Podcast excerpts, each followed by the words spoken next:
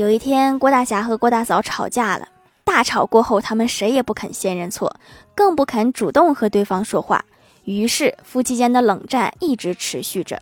几天之后，郭大侠因为转天一大早就开会，就在晚上睡觉前给郭大嫂写了一张字条：“明天早上七点叫我起床。”第二天早上，郭大侠一觉醒来，发现已经八点了。